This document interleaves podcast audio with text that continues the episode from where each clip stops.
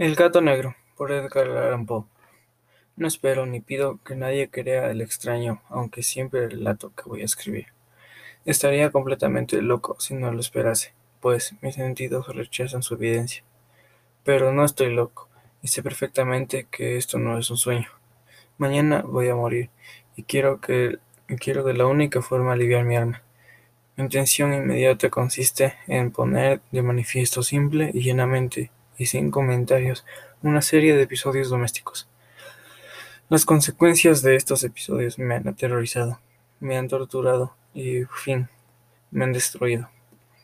Pero no voy a explicarlo. Si para mí han sido horribles, para otros resultarán menos espantosos que barroques. En el futuro, quizá aparezca alguien cuya inteligencia reduzca mis fantasmas y lugares comunes. Una inteligencia más tranquila, más lógica y mucho menos estable que la mía, capaz de ver en las circunstancias que voy a escribir con miedo una simple sucesión de causas y efectos naturales. Desde la infancia sobresalí por docilidad y bondad de carácter. La lectura de corazón era tan grande que llegué a convertirme en un objeto de burla para mis compañeros. Me gustaban, y de forma singular, los animales, y mis padres me permitían tener una variedad muy amplia.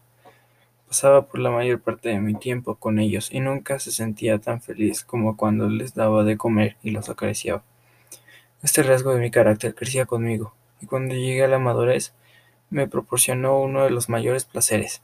Quienes han sido alguna vez afecto por un perro fiel y acaso no necesitan que me moleste en explicarles la naturaleza o la intensidad de la satisfacción que recibe. Hay algo en lo generoso y avendado del amor de un animal que llega directamente al corazón, del que con frecuencia ha probado la falsa amistad y frágil fidelidad del hombre. Me casé joven y tuve la alegría de que mi mujer compartiera mis preferencias. Cuando advirtió que me gustaban los animales domésticos, no perdía ocasión para proporcionarme los más agradables. Teníamos pájaros, peces de colores, un hermoso perro, conejos, un mono pequeño y un gato. Este último era un hermoso animal, bastante grande, completamente negro y de una sagacidad asombrosa. Cuando se refería a su inteligencia, mi mujer, en el fondo, era bastante supersticiosa, olvidada y con frecuencia la más antigua creencia popular que todos los gatos negros eran brujas disfrutadas. No quiero decir que no creían en eso, solo menciono que en el asunto, pero que acabo de recordarla. Pluto, pues así se llamaba el gato, era amigo de mi camarada. Solo yo le daba de comer, y él en casa me seguía por todas partes. Incluso me resultaba difícil impedirle que siguiera más mis pasos por la calle. Nuestra amistad duró varios años, en el transcurso de los cuales mi temperamento y carácter, por causa del demonio intemperancia, se habían alterado drásticamente. Día a día fui violento, más irritable, malhumorado, indiferente hacia los sentimientos ajenos. Llegué incluso a usar palabras contra mi mujer y terminé recurriendo a la violencia física. Por supuesto, mis, mis favoritos sintieron también el cambio en mi carácter. No solo los descuidaba, sino que llegué a hacerles daño. Sin embargo, hacia Pluto sentía el suficiente respeto como para abstenerme de maltratarlo, cosa que hacía con los conejos, el mono y hasta el perro, cuando por casualidad y por el afecto se cruzaban en mi camino. Pero mi enfermedad comprueba, pues, ¿qué enfermedad se puede comparar con el alcohol? Y al fin incluso Pluto, que ya esperaba ser viejo y por lo tanto irritable, empezó a sufrir las consecuencias de mi mal humor. Una noche en la que volví a casa completamente borracho, después de una de mis ocurrencias en el centro de la ciudad, me pareció que el gato evitaba mi presencia. Lo agarré y asustado con violencia me mordió ligeramente en la mano. Al instante se apoderó de una furia de diablos y ya no supe lo que hacía. Fue como la raíz de mi alma se separaba de un golpe del cuerpo, y una maldad más que diabólica, alimentada por la ginebra, entremeció cada fibra de mi ser. Saqué de bolsillo un chaleco cortaplumas, lo abrí mientras seguía sujetando al poder al pobre animal por el pescuezo y delicadamente le saqué el ojo. Me pongo más rojo que un tomate, siento vergüenza, tiemblo mientras escribo tan reprochable atrocidad. Cuando me volvió la razón por la mañana, cuando el sueño hubo disipado los vapores de la orgía nocturna, sentí que en el horror se mezclaba con el remordimiento ante el crimen que era el culpable. Pero como era un sentimiento débil y equivoco, no llegó a tocar mi alma. Otra vez me hundí en los excesos y pronto ahogué con un vino los recuerdos de lo sucedido. El gato, mientras tanto, mejoraba lentamente. La cueca del ojo perdido, perdido presentaba un horrible aspecto, pero el animal parecía que ya no sufría. Se paseaba, como de costumbre, por la casa, aunque, como se puede imaginar, hubiera aterrorizado al verme. Me quedaba bastante de mi antigua forma de ser para sentirme abrigado por el evidente antipatía al animal que una vez me había querido tanto. Por ese sentimiento, pronto se dio, pasó la irritación, y entonces se presentó, para mi derrota final irrevocable, el espíritu de la perversidad. La filosofía no tiene en cuenta ese espíritu. Sin embargo, estoy tan seguro como que mi alma existe, como como que la perversidad de uno de los impulsos primordiales del corazón humano una de las facultades primarias invisibles, uno de los sentimientos que dirigen al carácter del hombre. ¿Quién nos ha sorprendido a sí mismo cien veces en los momentos en que cometía una acción estúpida o malvada, por la simple razón de que no debería cometerla? Hay en nosotros una tendencia permanente que nos enfrenta con el sentido común, el transeguir de lo que constituye la ley por el simple hecho de ser existir este espíritu de perversidad se presentó, como he dicho, en mi caída final, y ese insonable anhelo que tenía el alma de vejarse de sí misma, de violentar su naturaleza y hacer el mal por el mal mismo, me empujó a continuar, finalmente a consumar el suplicio que había infligido al inocente animal. Una mañana, a sangre fría, le pasé un lazo por el pescuezo y lo ahogué en la rama de un árbol. Lo ahorqué mientras las lágrimas me brotaban de los ojos, y el más amargo remordimiento me retorcía el corazón. Lo ahorqué porque me recordaba que me había querido y porque estaba seguro de que no me había dado motivos para matarlo. Lo ahorqué porque sabía que, al hacerlo, cometía un pecado, un pecado mortal, que pondría en peligro mi alma hasta llevarla, eso si fuera posible, más allá del alcance de la infinita misericordia de Dios, más misericordioso y más terrible. La noche del día en la que cometí ese caso cruel, me despertaron los gritos. Fuego, la ropa de mi cama en una llama, y toda la casa estaba ardiendo. Con gran dificultad pudimos escapar del incendio de mi mujer, un criado y yo. Todo quedó destruido. Mis bienes terrenales que se perdieron desde ese momento. No me quedó más remedio que refugiarme. No caeré en la debilidad de establecer una relación de causa y efecto entre el desastre y la acción criminal que cometí. Simplemente no me limito a detallar una cadena de hechos y no me quiero dejar sujeto a ningún establón. Al día siguiente, el invencido visité las ruinas. Todas las paredes, salvo una, que se habían desplomado. La que quedaba en pie era un tabique de vidrioso, de palo espesor, situado en el centro de la casa, y contra el cual se apoyaba la cabecera de mi cama. El yeso del tabique había aguantado la acción del fuego, pero la atribuí a su siguiente anticipación. Una apretada muchedumbre se había reunido alrededor de esta pared, y varias personas parecían examinar parte de la misma atenta Las palabras extraño, curioso y otras parecidas despertaron mi curiosidad. Al acercarme más, Vi en la blanca superficie, grabada en, barrogible, la presencia de una figura de un gigantesco gato. El contorno tenía una nitidez verdaderamente extraordinaria. Había una cuerda alrededor del pescuezo del animal. Al descubrir esta aparición, ya no podía considerar otra cosa.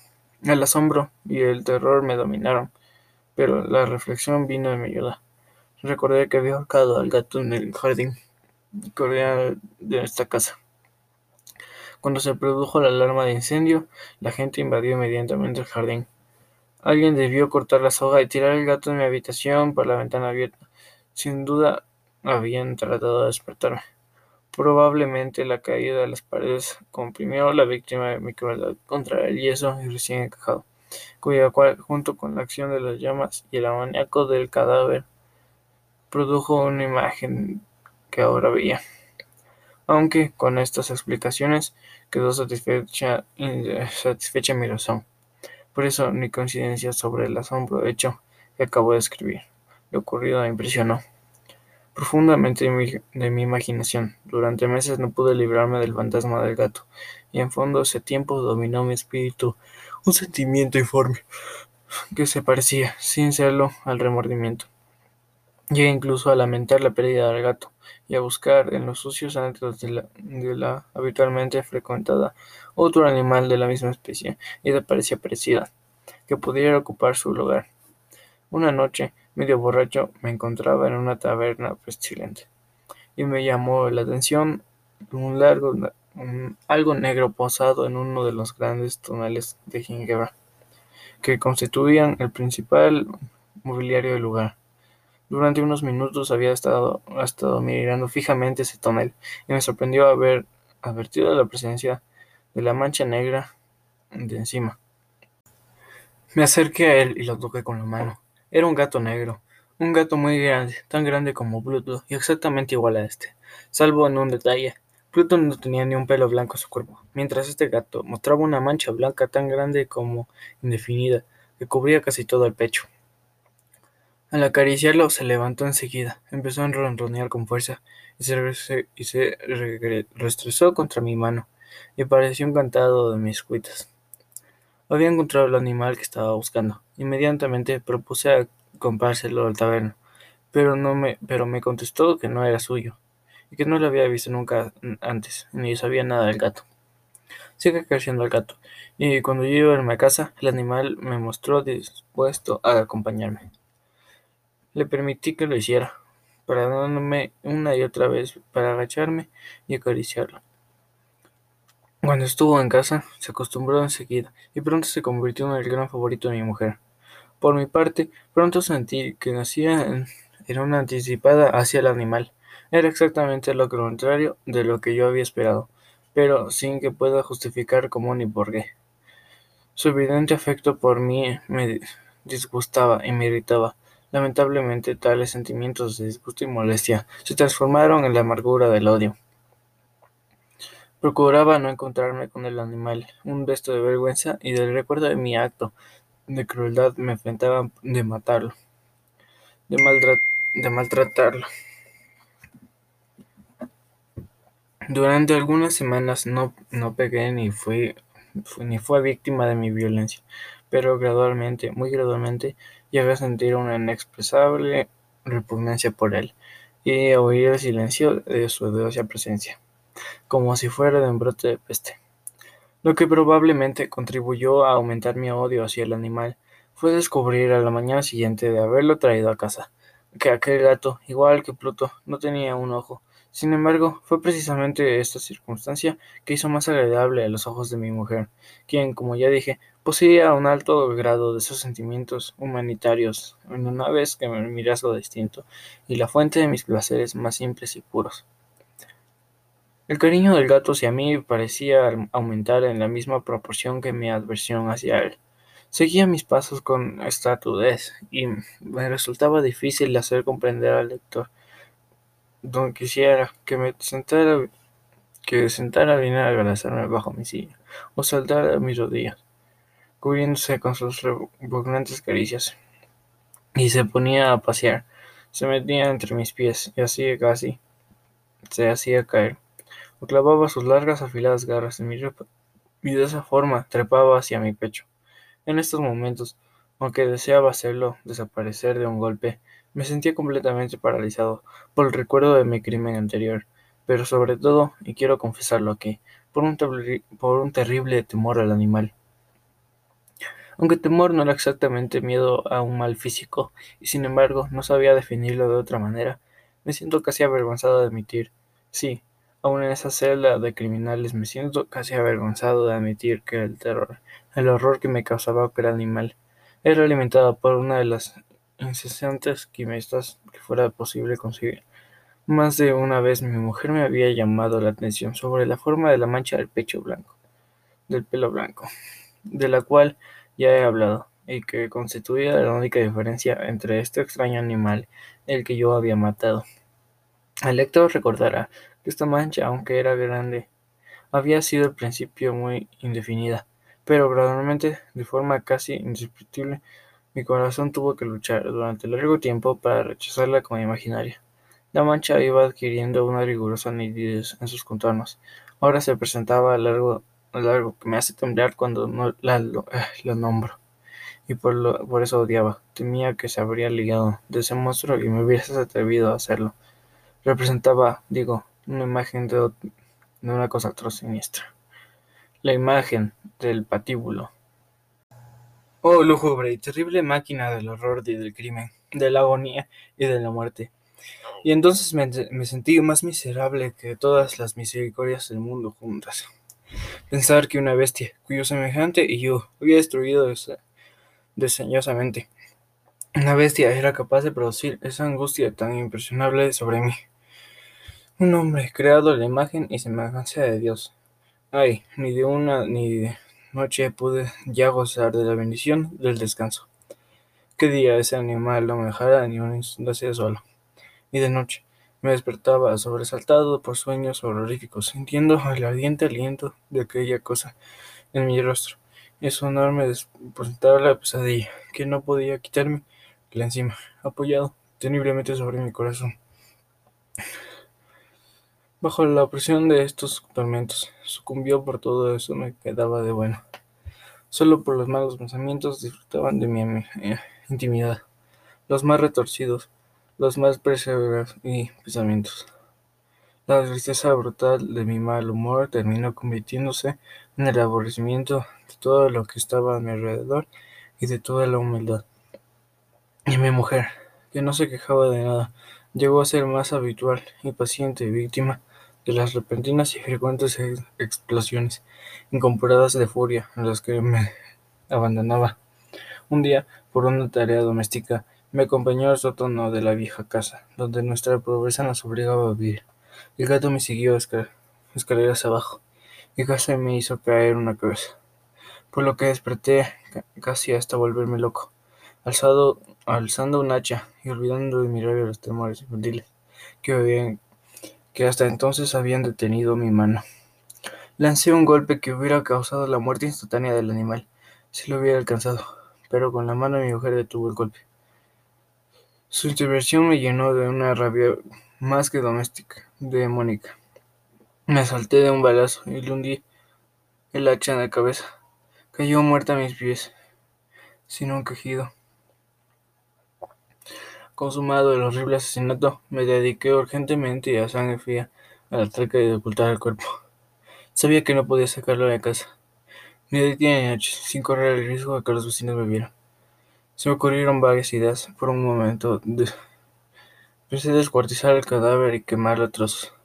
Después se me ocurrió cavar una tumba en el piso del sótano. Luego consideré si no si no conveniera arrojarlo al pozo del patio o meterlo en una caja como si fueran mercancías y con otros trámites normales y llamar a un mozo de cuerda para que lo retirase de mi casa. Por fin, di con el que me pareció el mejor recurso. Decidí empadenar el cadáver en el sótano, tal como se, se cuenta los monjes de la Edad Media empadenaron sus víctimas.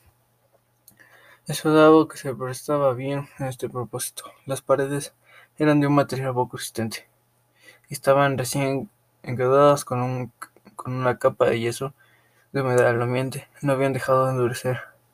Además, en una de las paredes había un saliente, una falsa chimenea, que me había rellenado de forma de que parecía el resto del sótano. Sin ningún género de dudas que podían quitar fácilmente los ladrillos de esa parte, introducir el cadáver y tapar el agujero como antes, de forma que ninguna mirada pudiera descubrir nada sospechoso.